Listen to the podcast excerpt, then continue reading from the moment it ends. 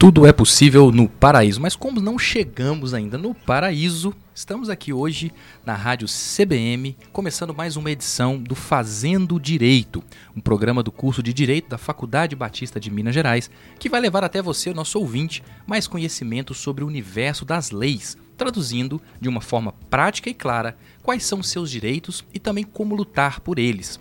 No programa de hoje vamos falar sobre um assunto que afeta ou afetará a vida de todos nós, a tão falada aposentadoria. E para tratar desse tema, está conosco a professora Maria Aparecida Vidigal, a nossa querida professora Cida, que hoje é coordenadora do Núcleo de Práticas Jurídicas da Faculdade Batista de Minas Gerais e também professora da instituição. Boa tarde, professora Cida.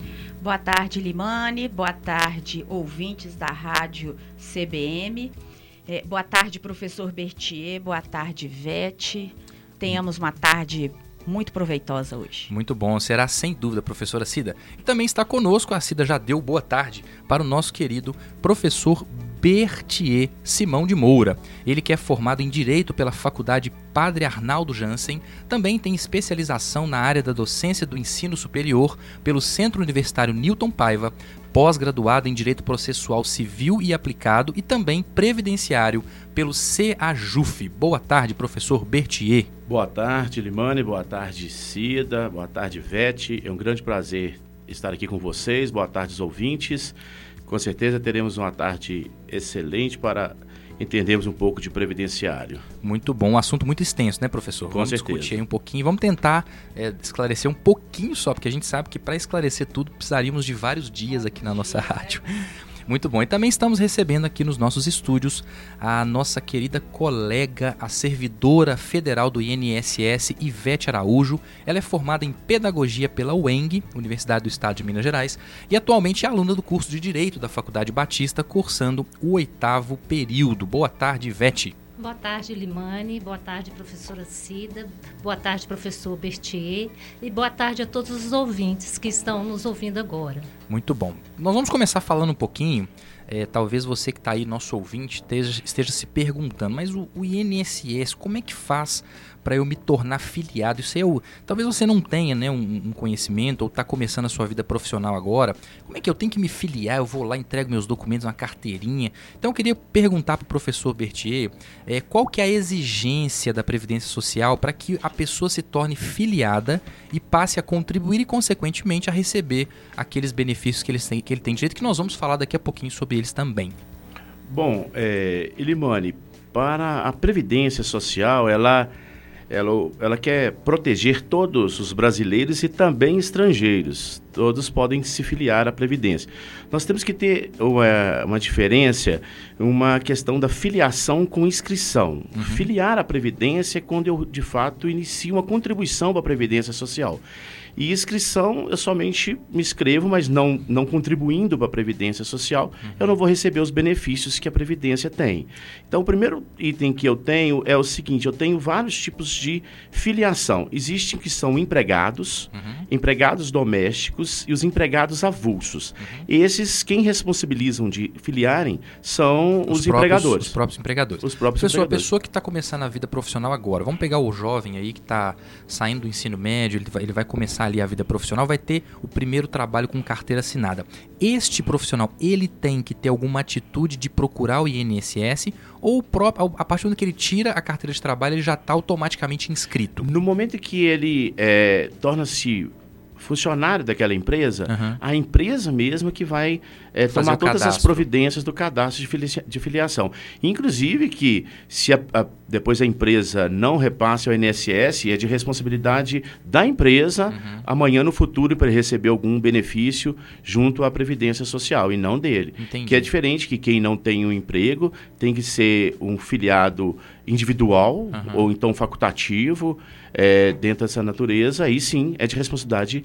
Do contribuinte, mas na categoria de empregado, é automático empregado doméstico e avulso é automático. Bacana, Ivete, perguntando um pouquinho, você que está ali dentro do INSS, como é que é essa filiação? Vamos supor que eu sou um, não estou empregado, né, não tenho carteira assinada, não estou vinculado a nenhuma empresa, mas eu quero contribuir porque eu sei que é importante para contar como tempo de contribuição. Como é que funciona esse processo para a pessoa é, se filiar e naturalmente começar a contribuir? Sim, hoje em dia tudo é feito via online. Você tem que agendar Uhum. no 135 e aí vai ser agendada uma data para você se dirigir a uma APS e lá você vai Uhum. Vamos traduzir, vamos traduzir. APS, perdão. é, é porque é forma de Sem falar. problema. É o hábito mesmo, né? Exatamente. É um posto do, dos, eh, dos- da Seguridade Social, que é Aham. o posto do INSS. Ah, ok. Uma agência, né? Que são eh, locadas em vários lugares perto. Isso deve ter a- na internet, né, Ivete? A pessoa entra no, no na hora site. que você liga no 135, as atendentes elas vão te direcionar, de acordo com o endereço, a localidade mais próxima da sua residência. Uhum. Ah, ótimo. Agendando o dia, a hora e Uhum. tal, e você vai levar a documentação solicitada e naquele dia você vai ser cadastrado. Legal. É, a partir desse momento, você passará a contribuir Uhum. é, mensalmente à Previdência Social. Tá. E essa contribuição, Ivete, só para encerrar esse ponto, ela é feita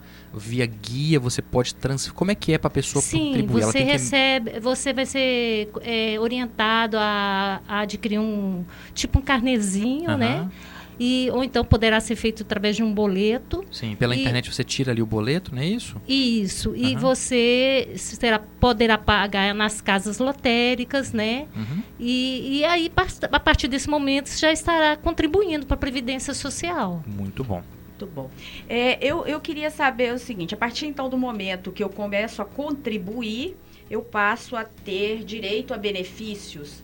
É, eu gostaria de saber quais são esses benefícios ou qual que é o tempo que eu poderia é, usufruir desses benefícios. Conta para nós um pouquinho aí sobre esses benefícios. Ivete. Ah, pois não. Depois o professor É, Gente, Vitor. não, não fiquem tímidos. Se você tá a fim de responder, É um leque. dá um tapinha no ombro do colega e pode responder. Vai lá. Não tem é um problema. leque de benefícios que você tem direito, né? Você tem o direito ao auxílio doença, auxílio acidente, aposentadoria, é, pensão.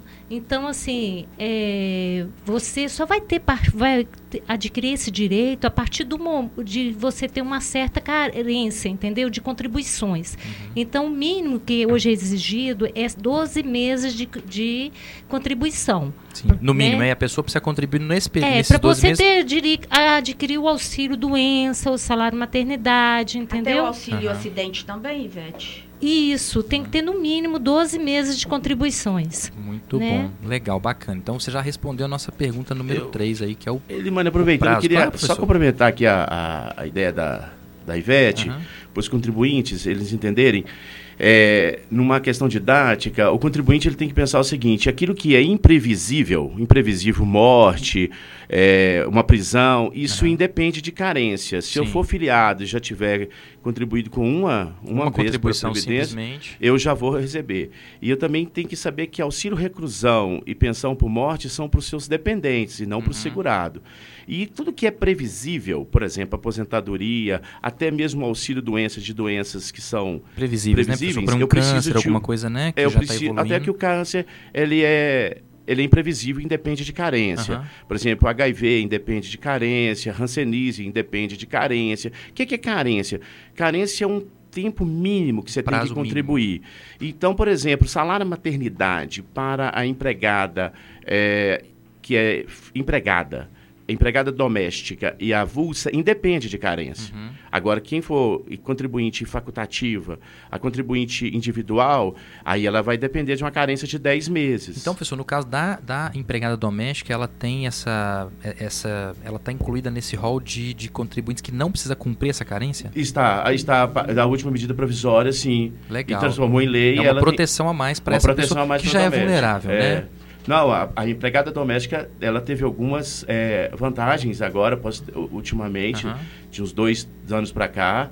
É, por exemplo, a empregada doméstica não recebia auxílio acidente, hoje recebe. Ah, muito então, bom. esses, esses benefícios foram ampliados Pela lei complementar, Pe- não é isso, professor? pela lei complementar. 150. Exatamente. Uhum. Então, eu tenho que ter essa ideia de que alguns sítios não independem de, de, De carência, carência. outros De carência. sim. Uhum. Mas o mais fácil para eu localizar didaticamente é aquilo que for previsível sempre vai exigir. Imprevisível não. Entendi. Por exemplo, pensão por morte não depende de carência. É. Então, Morreu, então escolhe, professor, né? é, aju- então nos ajude a esclarecer aqui. Vamos imaginar na situação atual do país, em que muitas pessoas por questões assim que não era de sua vontade, passaram a ter, não, não ter condições de continuar contribuindo. É, imagina aquela pessoa que fazia a sua contribuição, mas de repente ficou desempregado e agora não mais pode fazer essas contribuições. Nesse caso, como que ela poderia, se por acaso ela precisasse aposentar ou até mesmo precisar de algum benefício junto ao instituto, caso venha sofrer um acidente, no caso da mulher que possa vir a, a engravidar, é, ela teria algum direito? Ela poderia pleitear algum direito? Eu não sei se eu tiver confundido aí os benefícios, não, eu, vocês eu, é, é, esclareçam. Eu compreendi, professora, a sua pergunta. É, porque o que acontece é o seguinte: quando eu estou na ativa, contribuindo para a Previdência Social, eu estou com todos esses direitos uhum. é, assegurados. Serem, é, assegurados. Quando eu deixo de contribuir para a Previdência Social, eu vou perder esses direitos de auxílio-doença, até mesmo aposentadoria. Por quê? A Previdência ela requer contribuição. Mas a Previdência Social lá do outro, ela tem a seguinte situação, que a gente chama de período de graça. O que é período de graça? Mesmo você não contribuindo para a Previdência, você você ainda vai por um período, um lapso temporal, um tempo não tão extenso. Cinco anos. É, aí o que, que acontece? Ah, Para você ter ideia, se eu for empregado, empregado doméstico e avulso, hum. ele, é, a Previdência vai verificar quantas contribuições eu já tinha. Eu, isso pode chegar a um ano a três anos de uhum. período de, benefício, de graça. que você, de indiferente de você estar tá contribuindo, você está assegurado. Entendi. Ah, Agora, por exemplo, se eu for facultativo, qual é a dona de casa, o individual, eu não o tenho... O autônomo, esse? É, que era o antigo autônomo. Uhum. Eu não tenho esse período de, de um a três anos. Por exemplo, o facultativo, eu tenho seis meses para eu ficar assegurado depois eu não tenho mais nenhum benefício. Mas, por exemplo, assim, se eu estava recebendo algum benefício, aí o INSS é, corta o meu benefício através de uma perícia médica, eu retorno à condição de segurado, teria que voltar a contribuir. Se eu não contribuir, aí eu não tenho só seis meses, eu tenho um ano. Ah, então depende sim, de circunstância, um prazo, né, eu posso... Ma, ma, são muitas nuances, são né? muitas nuances. É, é, legal assim, o ouvinte que está aí, pô, fiquei confuso, manda sua pergunta aqui pra gente, né? Nós temos o WhatsApp da rádio, que é o 31 997 667 341. Então você manda o seu contato, manda sua mensagem pra gente aqui. Nós vamos estar ao vivo aqui até as 14 horas. Então você tem mais 30 minutos para mandar aqui sua pergunta. Então vamos colocar só uma situação hipotética. É, vamos imaginar que um, um pedreiro é, que não esteja vinculado a nenhuma empresa faça a sua contribuição individualmente. E essa pessoa contribuiu por cinco anos e num dado momento ela sofre um acidente de trabalho e ela fica impossibilitada tanto de trabalhar quanto de contribuir. Como que ficaria a situação desse, dessa pessoa diante, de, de, né, do, diante do, do benefício? Qual que seria a situação real dessa pessoa? O que, que ocorre é que, como ele é individual, ele não encaixa nas situações que a Previdência ela determina um lapso de tempo de um a três anos. Ele teria aí, se ele parar de contribuir, mais seis meses, ele vai receber é, qualquer benefício que ele requerer junto à Previdência. Posteriormente, só se ele contribuir. E quando eu também retorno a contribuir, eu parei de contribuir, perdi a qualidade segurado. Quando eu paro de contribuir, eu perdi a qualidade segurado. Mas aí a Previdência diz assim, ó, se você para ter um auxílio doença necessita de 12 meses de contribuição como carência, que a gente chama de carência, é, mas quando você retorna pela segunda vez ou pela terceira vez, você não precisa cumprir mais 12, você passa a cumprir só a metade. Ah, São sim. seis uhum. meses. Ele, ele considera o seu histórico, O né? seu histórico, Entendi. o, seu ante, o antepassado seu é, é, é prestigiado. É preservado. Ali. Eles te dão, ao invés de você ter que cumprir os 12 meses, como uma pessoa que acabou de ingressar no, no INSS, você cumpre seis meses, que seria o período de Seria o carência. De care... Ela diminuiu pela metade. Era um terço, aí o, o artigo da Lei 82.3, um parágrafo lá único do artigo 24 foi revogado, aí agora determinou metade. Muito bom. Professor, o senhor citou que um dos benefícios, e é algo que nós estamos na época da fake news, eu já recebi muito no meu telefone a respeito do auxílio é, do INSS para o presidiário. Eu li, né, procurei me informar, é numa situação assim em que ele era um empregado, ele contribuía regularmente por uma situação, uma fatalidade, uhum. ele se viu encarcerado, preso. Esta pessoa tem um benefício. Queria que o senhor explicasse um pouquinho para desmistificar, porque a pessoa acha que. Qualquer e é de- preso, né? exatamente, e é Tem, disseminado tem. como se aquele tanto de preso que a gente tem no Brasil hoje, Todo mundo todos recebeu. eles estivessem recebendo às nossas custas. Perfeito. Então vamos esclarecer, é, Limane. É, o auxílio reclusão é, não é para o preso, Sim. é para a família do preso. Ok. E o primeiro ponto que eu tenho é, é da seguinte situação: a, INS, a, a Lei 8213, ela que determina, dizendo o seguinte: existe uma classe 1, classe 2, classe 3. Para receber esse auxílio reclusão, tem que ser esposa ou esposo, né? Companheiro ou companheira, e tem que ter os filhos menores de 21 anos, desde que esses filhos menores de 21 anos, é, se eles forem maiores de 21 anos, que a interdição ou a invalidez ocorreram antes dos 21 anos. Então, o primeiro requisito.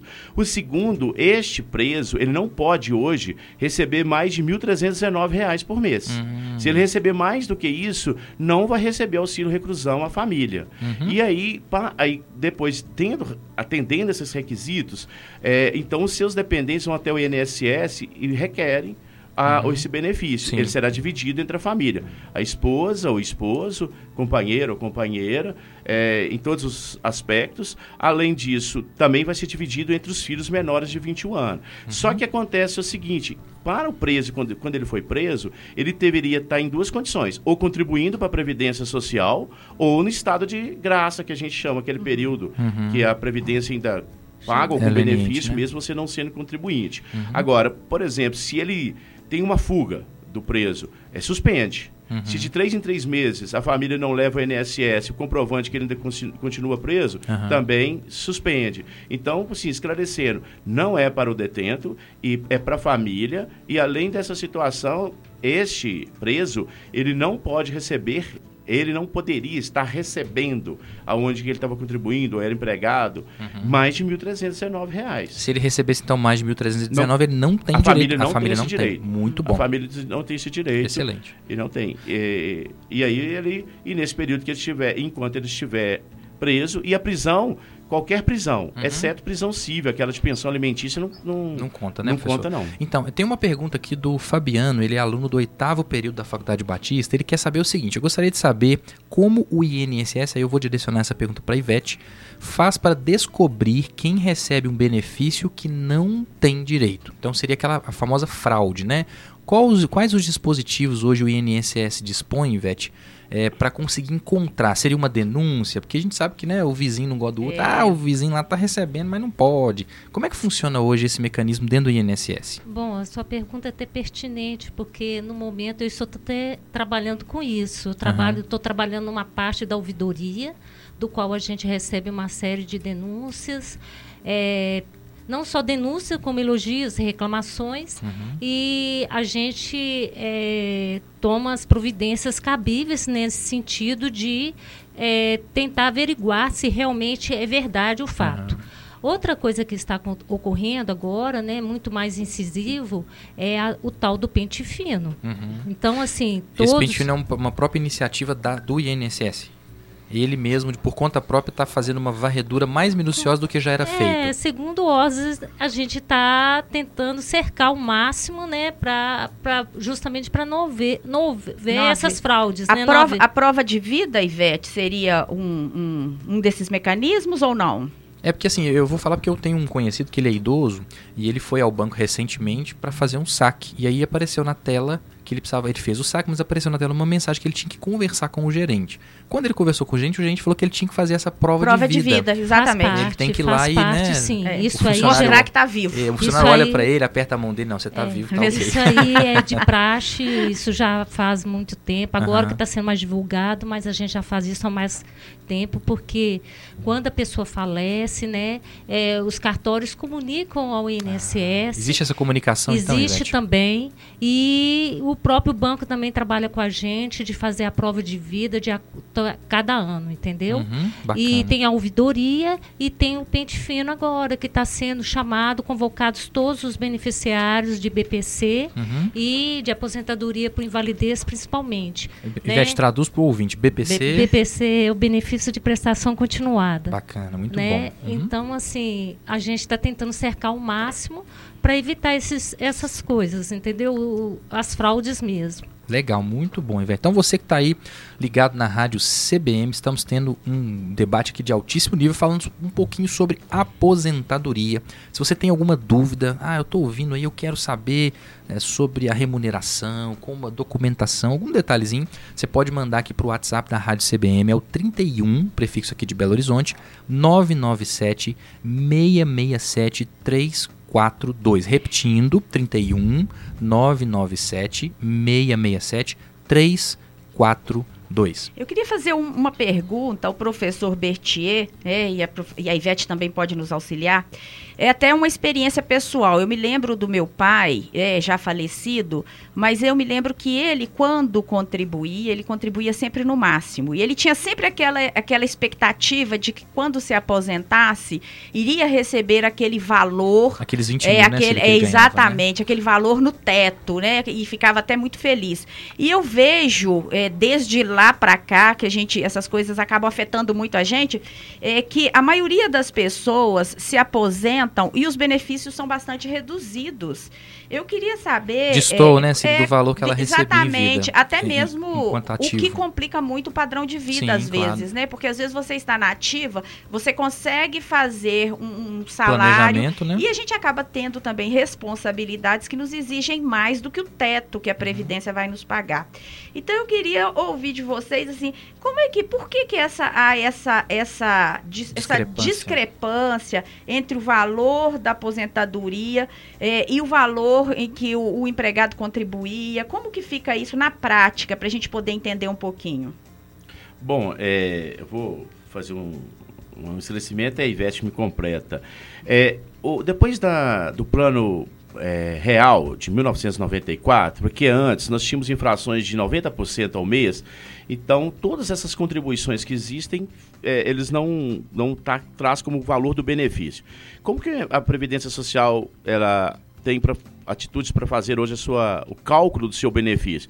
Ela pega maiores contribuições de 94 para cá, isso é, são as suas maiores contribuições, aí faz a média de 80% das suas maiores contribuições. Então, já de início, você vai observar, eu não consigo aposentar no teto, porque a média que eu tenho é de 80% das maiores contribuições. Uhum. E se você aposenta por tempo de contribuição, você ainda vai ter um fator previdenciário, que existe, é, é, que vai deduzir um valor maior. Isso é para não motivar você a aposentar muito cedo, uhum. com 50, 55 anos. E se você tem, se você vai aposentar, aposentar por idade, que é o homem é 65 anos de idade e a mulher é 60, não tem o fator previdenciário, você só aplica se você for, for trazer benefício para você. Mas aí o porquê que não corrige? Então, dois fatores. Então, quando eu me aposento, é, as pessoas têm uma seguinte ideia. Ah, eu me aposentei com seis salários mínimos. Eu não posso ter este valor em mente, porque primeiro que eu não tenho a mesma correção monetária do salário mínimo, não é a mesma correção monetária do seu benefício da Previdência de como aposentado. Então eles não se acompanham. É como os, os presidentes, agora nós tivemos eleições aí, a, prometem que terão os mesmos reajustes, mas só que, infelizmente, na, na realidade prática, do né? Brasil não é, não é possível. Simples, né? É desvinculado. é desvinculado. Hoje é desvinculado. Então, assim, é, não é que eu aposentei com três, quatro salários mínimos, hoje eu estou recebendo dois, um e meio. Uhum. Não é essa referência, uhum. é porque uhum. o meu benefício não tem a mesma correção. Ele vai perdendo o valor, valor. né, ao longo dos anos oh. e vai se, se distanciando daquele originário, é isso? Isso. Mas, professor, uma pergunta também dentro desse assunto. Existe um teto Existe um teto. Hoje Porque, por é... exemplo, vamos pegar um funcionário aí bem sucedido de um banco, de uma grande empresa que ganha aí, vamos por 50 mil reais. Né, a gente sabe que a pessoa que está nesse status, ele vai ter a previdência né? privada, né? Mas é, vamos pensar. Vamos imaginar ele, que não. Ele não quer ter, ele não confia muito, então. Aí ele vai optar simplesmente por receber ali o INSS. Existe um teto, ele não vai receber, lógico, 50 mil. Mas qual que seria esse teto hoje? Hoje o teto da Previdência é 5.565. É, é o uhum. teto máximo que recebe. Então, mas ele não passa é. disso e não consegue aposentar com esse teto também, não. Muito difícil, Pela, né, não, é Impossível pela realidade que já é, expus, que é 80% das maiores contribuições. Mas ele não pode. Então, por exemplo, assim, se eu sou empregado de dois, é, duas fontes pagadoras, exemplo, do, eu trabalho em uma empresa durante o dia, venho uhum. lecionar à noite numa faculdade. Eu tenho dois empregadores, eu é, o meu primeiro já contribui com esse teto, eu Aham. chego na faculdade, pro RH e falo, não preciso deduzir meu INSS, porque Eu já pago. eu já pago e, e será em vão. É, porque tá ele não jogando dinheiro vai- fora. É. É, jo- é, tipo isso. Então não quer dizer que o que eu pago além do teto não me beneficia em nada. Não, não eu estou nada. realmente não sendo beneficiada e não vou conseguir um benefício é, quando me Extra, aposentar. né? Então, Não. é, no caso que o Elimane falou lá, a pessoa bem sucedida de 50 mil, ela vai ter que fazer uma, Uma poupança complementação, complementar, É, porque geralmente senão... opta por aposentadoria complementar, né? Aham. Aquele plano complementar de bancos. Professor, pensando nisso que o senhor disse, é, vamos, vamos pôr que a empresa, né, esse funcionário, ele não, não chegue a contribuir com o teto porque a remuneração dele é baixa. Ele pode, por conta própria, complementar este valor, pensando que ele quer se aposentar ganhando o máximo possível?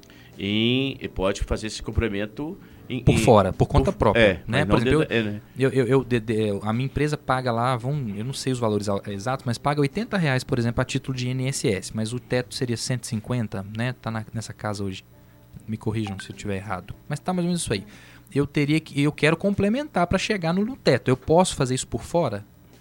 Quando eu sou, quando eu sou empregado, eu não, eu, eu posso ter vários empregadores, mas eu não posso ser empregado, contribuinte empregado e contribuinte facultativo. Ah, não Só tem não essa posso. opção. Duas situações, Duas situações não, não, não. podem. Não, Ah, eu entendi. tenho então, que, então eu tenho que me resignar. é, ou você vai para a aposentadoria complementar, da- do- da- que a gente chama de essa aposentadoria, que na verdade né, as pessoas optam e vão para o banco e faz é, é, Uhum. a contribuição privada, esses títulos privados, Entendi, pri- entendi. privado, mas não posso ter essa. Ilimane, Hum. eu queria acrescentar, já que nós estamos tocando nesse assunto, porque tem pessoas que realmente fazem muitas reclamações com relação a esse tema. Então, assim, o INSS, ele dá a oportunidade da pessoa pedir uma revisão da aposentadoria, entendeu? No sentido do valor.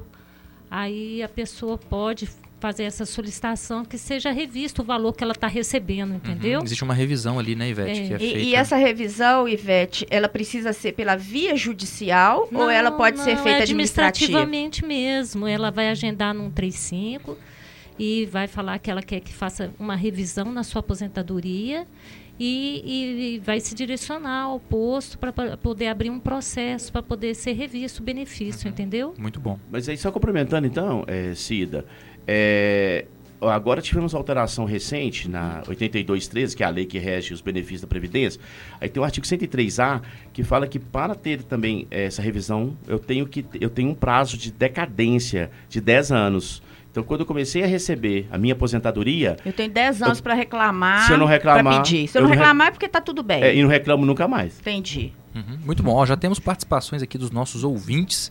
É, vamos aqui a participação da Érica, ela é aluna do oitavo período também da Faculdade Batista. Eu acho que tem alguma coisa errada com esse oitavo período. né? Oitavo eu tô período, desconfiado que eu, um de vocês dois dá aula aí no oitavo período.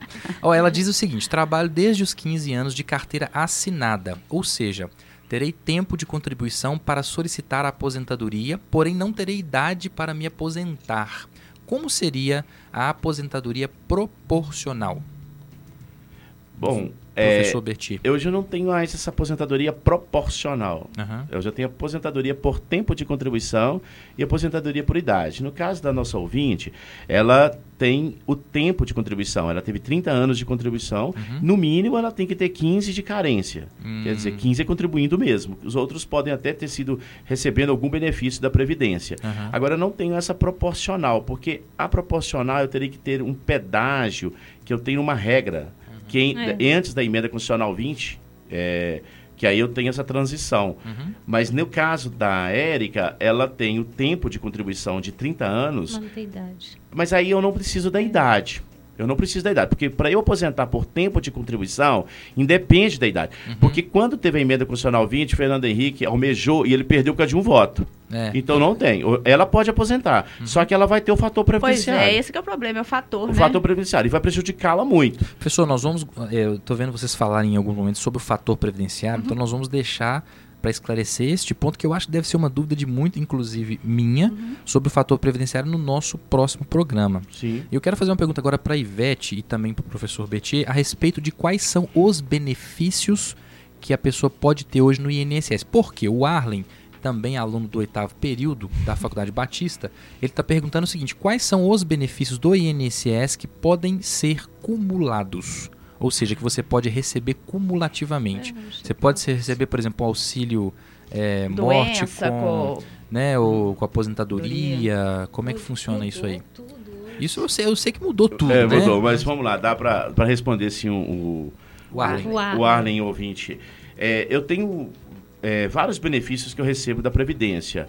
Aposentadoria por invalidez, aposentadoria por idade, por tempo de contribuição, aposentadoria especial rurícola, pescador artesanal, auxílio doença, salário família, salário maternidade, auxílio acidente. Agora vamos. Uma vez eu aposentado, eu não posso receber nenhum outro benefício. Nenhum Então, outro um benefício. só. É um só. O único, único benefício que eu posso é, acumular com aposentadoria é salário maternidade. Uhum. Agora, por exemplo, eu estou recebendo auxílio doença. Aí, se eu estou recebendo auxílio doença, eu vou, eu vou deixar de trabalhar e vou passar a receber benefício. Eu vou receber auxílio, é, auxílio doença. Aí, por exemplo, eu sou uma, uma mulher, ela está recebendo auxílio doença, aí ela engravida, tem filho, ela pode acumular? Não. Ah, ela não pode entendi. acumular Uhum. com auxílio doença. Então, o que eu posso, é, por exemplo, eu estou recebendo auxílio acidente. Auxílio acidente é um, uma- um benefício que você recebe que é uma gratificação de Uhum. 50% do que você recebia, daquele valor que você tinha como contribuinte, e volta para ativa no- novamente. Aí, se Você eu recebe ao mesmo tempo, professor? O Recebo. salário mais esse, esse eu benefício? recebo. Esse Aham. recibo é acumulado. Tá. Agora, porque isso é um- só uma gratificação. Sim, claro. Mas quando eu aposento, aí eu não posso acumular. Ah, ok. Agora, por exemplo, assim, eu posso acumular auxílio acidente com auxílio doença. Se o auxílio doença está vindo do mesma doença que gerou o auxílio acidente, eu não posso acumular. Ah, entendi. então são várias São regras pequenas. regras, são pois é. muitas regras. Então Tem que vou- ter vou- bastante memória. Verdade. Você, nosso ouvinte aí, ó, o professor já citou que são diversas situações em que você pode acumular ou não. Então, se você tiver uma dúvida, não deixe de mandar, né? Esse bate-papo nosso vai continuar na semana que vem. Então, você vai anotar o número do nosso WhatsApp, é 31 997 667 342. Ivete, com você. Não, é porque eu entendo a pergunta do Arley, porque anteriormente poderia sim. Alguns casos, alguns, né? alguns benefícios eram acumulativos, sim. Uhum. Agora, com a nova regra, houve essas mudanças, entendeu? entendi. Agora deixa de, de acumular, né? Muito bom. É, tem, tem, umas, tem que- muitas questões, né, Ilimani? Mas a gente poderia ficar aqui a tarde toda. Mas Ah, nós vamos. é, mas tem, tem uma questão que eu acho que é muito importante também para a gente esclarecer para o ouvinte. Por exemplo, é, hoje a gente sabe que as pessoas estão tendo uma qualidade de vida que proporciona a condição de continuar trabalhando por muito mais tempo, né? Então vamos imaginar a situação de alguém que já tem atingido aí os requisitos para aposentadoria, mas que deseja continuar trabalhando. E aí eu gostaria de saber, professor Bertier, se essa pessoa, esse trabalhador que se aposentou e voltou a trabalhar, se ele, tendo o seu registro de- na carteira de trabalho, se ele vai sofrer algum desconto na Previdência Social, se será debitado a mais alguma coisa a ele. Bom, Cida, é, quando eu aposento e volto para ativa, e se volto para informalidade, aí tudo bem, fica sem contribuir. Agora, se volto para trabalhar onde eu tenho minha carteira de trabalho registrado, eu vou ter o desconto normalmente. Da, ou de 8, 9 ou 11%. Isso depende do valor que eu recebo. Então eu tenho esse desconto. E eu tenho algum benefício para com isso? Não. Eu não. Se eu aposentado estou trabalhando na ativa, contribuindo, sofreu um, um acidente, aí eu vou ter um auxílio doença? Não, que eu não posso acumular auxílio doença com aposentadoria. É, eu, eu posso aposentar novamente? Não. Eu posso pedir a desaposentação para majorar o meu valor de benefício? Não. Porque não tem a desaposentação, porque o STF já pacificou, até em repercussão geral. Recente, né, não tem. professor? É Recente recente. isso, é. Não tem. Que então, é, assim, você me pergunta qual é o benefício. Não tem. Não A tem. uni- É, porque infelizmente você precisa de voltar a trabalhar para melhorar a sua renda e. é Então s- contribuir não vai me beneficiar em Não. mais nada. Não. A única coisa é da mulher. Ela pode receber um salário maternidade acumulado. Ah, então, então, então a mulher que aposentou, né? Vamos pensar que ela aposentou por invalidez, né? Não por idade, porque a gente vai Fica difícil, Não, né? mas, não, mas, Não vai mas, engravidar. mas hoje é possível. Hoje é possível, Lima. professor, eu vou falar pro senhor. É, é arriscado, né? Mas vamos pensar a mulher que aposentou por invalidez. Ela teve ali uma, uma lera, alguma coisa do tipo. E ela tá aposentada e ela volta a trabalhar. Se bem que aí seria um problema, né? Porque se ela aposentou por É, invalidez, por ela não pode- invalidez, ela não ela pode não voltar tem, a não. Ela não- trabalhar. ela não pode voltar Vamos pensar então a senhora lá de 60 anos que resolveu Isso. Que engravidar. teve né? Vamos, vamos, vamos imaginar uma cena de Hollywood. E aí ela, ela então, ela, ela, ela já aposentou, ela voltou, Voltou. a trabalhar e ela engravidou. Quando ela sai, então, neste caso, ela pode receber a aposentadoria mais a licença maternidade. Sim, Muito legal. Entendi. É igual, por exemplo, eu- eu- pode acumular. Você está recebendo a, a detenta, ela, ela recebe os, os dependentes dela recebe auxílio reclusão. Aham. Aí ela engravida na, Na na, prisão. Aí ela tem, ela dá a luz. Ela vai receber o salário maternidade e os seus dependentes, Dependentes continuam. continuam Ah, recebendo auxílio sim, reclusão. entendi. Porque na verdade você tem que ter ideia que ó, o salário maternidade não é para a mãe, Sim. é para o filho. Ah, é tanto, entendi. por exemplo, assim, hoje, com as, no- as modificações que tivemos, é, se a mãe vem a óbito, posteriormente, o nascimento do filho, o pai que continuou criando o filho vai receber durante quatro meses. Hum, ele pode, Ele então... vai receber, porque esse benefício é do filho. Uhum, então ele vai receber. Então só corta se o filho morrer. Então você imaginou, por exemplo, a mãe teve a luz, o filho morreu com um mês. Aí eh, continua o salário maternidade? Não, ele é cortado. Ah, entendi. Perfeito. É o benefício que é pro Então, só pra filho. gen- é, É o só pra benefício do gente, filho. Só pra gente, então, esclarecer isso, então, professor. Então, quer dizer que se eu estou trabalhando, já aposentada, voltar a contribuir, eu não, não vai me ser é, benéfico para nenhum outro benefício, a não Não. ser nesses casos aí excepcionais que o senhor acabou falando, É, não é é, isso? um- é bem atípico, né? Bem Ma- atípico. Mas fora isso, nenhum, Nenhum outro outro benefício. benefício. Nenhum. Muito Ok. bom. Então nós estamos recebendo aqui a nossa última pergunta, porque já estamos, agora são Uhum. 13 horas e 52 minutos, faltam 8 minutos aí pra gente encerrar. É um aluno também do oitavo período. Eu acho que esses alunos do oitavo período, oitavo eles deveriam período. ter. Eu não sei se vocês são professores aí do oitavo, mas eu acho que eles deveriam ter assim alguma bonificação de pontos, É. né? Assim, dar um ponto extra. Mas é o Samuel Serafim do oitavo período, ele pergunta o seguinte: a minha pergunta é para o professor Bertier e para a professora Cida, que são advogados de carreira, né, de prática. É, no sentido de como funciona a prática do dia a dia do advogado que atua na área de previdência. Quais são as maiores demandas, ações judiciais e administrativas junto ao INSS eh, e contra esta autarquia federal? Porque o advogado que trabalha com aposentadoria, a grande né, demanda ali é com o INSS, né? Sim, Perícia, sim. etc. Queria que vocês dessem uma Bom, palavra nesse sentido. é, é, Samuel, obrigada pela pergunta. Oitavo período, parabéns, né? É sempre bom ver que vocês estão aí atentos.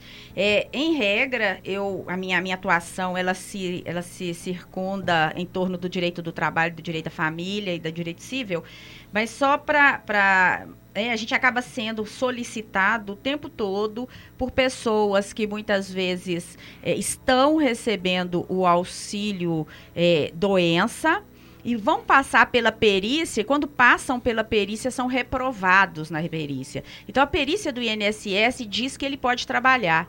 E quando ele se apresenta para o trabalho, o, o médico trabalhista fala que ele não tem condições para o trabalho. Uhum. Então, Ilimane, eles acabam entrando num, num- num lugar, né, que é um lugar que nem Guimarães Rosa acho que definiria. Não é nem o entre-lugar, é o entre-lugar do sofrimento. Porque ele não pode ser assistido pelo Estado, porque o Estado reconhece que ele tem condições de trabalhar. Por Uhum. outro lado, ele não tem condições de trabalhar, porque o médico do trabalho Impediu vai ele. dizer que ele não vai trabalhar. Ele fica no limbo, né? E aí ele fica nesse limbo, então a gente recebe muitas demandas no sentido de tentar provocar né, o INSS, obrigar de alguma forma o reconhecimento de que esse trabalhador ele está impossibilitado de fato para o trabalho. E esse trâmite junto É. com o INSS dele é muito É muito demorado. lento, é, muito né? lento. É a Justiça normal, Federal, padrão em regra, ela é bem mais lenta do que a Justiça Estadual. Uhum. É. Professor Bertier, o senhor que está aí, é, é um, um advogado que já está na, na ativa há um bom tempo. O senhor também tem é, essas experiências aí com a, né, com, com a justiça especificamente previdenciária. Como é que é o processo? Assim, quais são as maiores demandas? O que, que o senhor tem atendido aí nos últimos tempos? Ô, ô Libori, é, eu tenho as maiores demandas são que o INSS indefere a aposentadoria rurícola, que é aquela rural, Uhum. que o- não há contribuição é, rural, e também auxílio doença, é, que é indeferido. É, esses auxílios doença é minha maior a maior demanda que eu tenho Ah, para eu fazer, principalmente rural. Agora depende de onde que o advogado está militando, é, a demanda será Uhum. maior ou menor. Por exemplo, O, o da área rural talvez tenha aquelas É. demandas, né? Um, de uma cidade do interior tem um tipo de demanda, o profissional da área, né, do grande capital tem outras. Elas variam, né, Elas professor? variam. Quem está na, na área trabalhando em zona rural, tem muita demanda é, em, em, aposentadoria rurícola, uhum. que hoje é bem mais complexo, bem mais difícil. São esses, essas situações aí que ocorrem no dia a dia. Uhum. Que como está sendo difícil hoje a aposentadoria é, rural, nem se, nem, nem, nem se fala. Nem mas se fala muito nela, né, professor? Oi? Nem se fala muito nela, né? Então, gente, nós estamos caminhando aí para o fim, né? Você que teve a oportunidade de participar conosco aqui do nosso programa na rádio CBM o nosso programa Falando Direito. Né? Hoje abordamos um pouquinho sobre a questão da aposentadoria. É um tema muito extenso, né? a nossa pauta aqui é grande, não chegamos nem na metade dela, então por isso teremos na semana que vem também uma continuação desse bate-papo. Então você aí que está com várias dúvidas, várias perguntas, né? Pô, quero saber, queria saber isso, queria saber aquilo outro. Você vai guardar essas dúvidas, né? A gente vai fazer uma última pergunta aqui do Sérgio, é, que mandou agora assim na no finalzinho, professor Berthier e professora Cida Ivete vão ter dois minutos para responder. Ele pergunta o seguinte: se eu não conseguir ouvir o programa, lá vai uma pergunta. Ele está mandando essa pergunta já pensando que ele não vai conseguir ouvir o próximo, né? É, aposentei por tempo de serviço, mas continuei trabalhando e recolhendo o INSS eu vou ter o retorno deste valor? Sérgio, eu vou te responder. É, não. Já, a não já ser, falamos sobre isso. A não ser que você engravide, mas eu acho que isso não vai não acontecer. Vai acontecer. Né? Eu espero que não aconteça. Então, o professor Bertia já disse que é, o, o único caso né, que você pode receber cumulativamente depois de ter se aposentado um benefício do INSS é no caso da licença maternidade, maternidade. o salário maternidade, porque não é, o professor Bertia deixou bem claro, não é para a mãe, ele é para o filho. Né, professor? Tanto que se, o, se a criança vier a óbito, o benefício é, é, é cortado. cortado. Cortado, exatamente. Então queria agradecer, professora Cida, mais uma vez a participação conosco. É, eu quero agradecer a audiência né, de todos vocês aí, oitavo período, a nossa, os nossos ouvintes da rádio CBM. Lembrando que esse bate-papo continua na semana que vem. E na semana que vem nós vamos incluir alguns temas novos, como, por exemplo, o regime do servidor público. Nós vamos falar um pouquinho sobre as possibilidades de alteração aí com as propostas da reforma previdenciária temos um governo novo aí, né, Exatamente. Né, e como o próprio Ilimani também falou aqui no meio do nosso bate-papo, nós vamos tratar um pouquinho do fator previdenciário, que é um fator é, que nos gera muita dúvida e a gente vai ter o, o prazer de receber na semana que vem a Ivete, servidora do INSS, e o professor Berthier Muito para bom. nos auxiliar aí nessa compreensão. Agradeço a todos, desejo uma tarde iluminada para todos, é uma semana maravilhosa. Muito bom, Ivete, queria agradecer a sua Eu... participação conosco. Eu sei que você tem uma série de abraços aí, então você tem um minuto para dar os seus abraços. Eu, eu não poderia deixar de passar um abraço para o meu pessoal, os colegas da sala do oitavo período, Muito a bom. Pamela, o Samuel, o Arlen, o Maico, a Érica, a Lília e todo mundo que está lá na, ouvindo agora nesse instante. Um Muito beijo, bom. um abraço para todos. Muito bom. Agora vamos da Xuxa, né? Queria mandar um beijo para minha mãe, para meu pai, minha tia. Professor Bertinha, queria agradecer o senhor ter né, despendido esse tempo aí para estar conosco aqui, é, trazendo um pouquinho, compartilhando um pouquinho desse conhecimento que o senhor traz em sala de aula com os nossos ouvintes da Rádio CBM. Queria que o senhor deixasse aí as suas considerações finais. Limani, Cida, Ivete, obrigado a todos, obrigado aos ouvintes. É, fiquei lisonjeado pelo convite, com certeza terei o maior prazer em retorná-lo. E tendo dúvida, pode nos encaminhar, se nós tivermos aí a capacidade de respondermos, teremos o maior prazer. Também vou mandar um grande abraço então para a turma do oitavo período, que também tem um grande xodó por vocês. Forte abraço e boa tarde a todos. Muito bom. Ai, meus outros períodos. Os alunos, décimo período, sintam-se abraçados, viu? Professora Cida tá mandando abraço para vocês. Esse negócio de abraço período. dá um problema, gente. É. A gente sempre esquece alguém. Sério, é. Todos se sentem abraçados. Muito bom. Então eu queria agradecer você, nosso ouvinte que esteve comigo aí né, durante esse tempinho, falando aí de direito, né? E ressaltando que a Faculdade Batista de Minas Gerais ela tem é, uma unidade aqui em Belo Horizonte que tem o curso de direito né? A professora Cida, o professor Berthier são nossos professores aqui na Faculdade Batista. Temos também a Ivete, uma aluna, né, aqui representando ah, o nosso corpo é, discente. E, e se você quiser saber mais informações sobre o trabalho que é feito pelo Núcleo de Prática Jurídica da Faculdade Batista, que faz atendimento gratuito à população necessitada, você vai anotar um telefone aí. É o 31 Belo Horizonte 3429 7344 342973 44. O núcleo ele tem atendimento de segunda a sexta-feira, de 14 às 18 horas. Você vai ligar, falar com a Flávia, é, explicar pela sua demanda. Falar, Flávia, eu preciso de um horário com a doutora Cida, eu preciso de um horário aí com o professor Frederico. Nós temos uma turma de advogados ali para atender você. E você continua ligado aqui na nossa programação Rádio CBM, a rádio que aproxima os batistas mineiros. Vamos ouvir agora a banda Catedral, O Amor.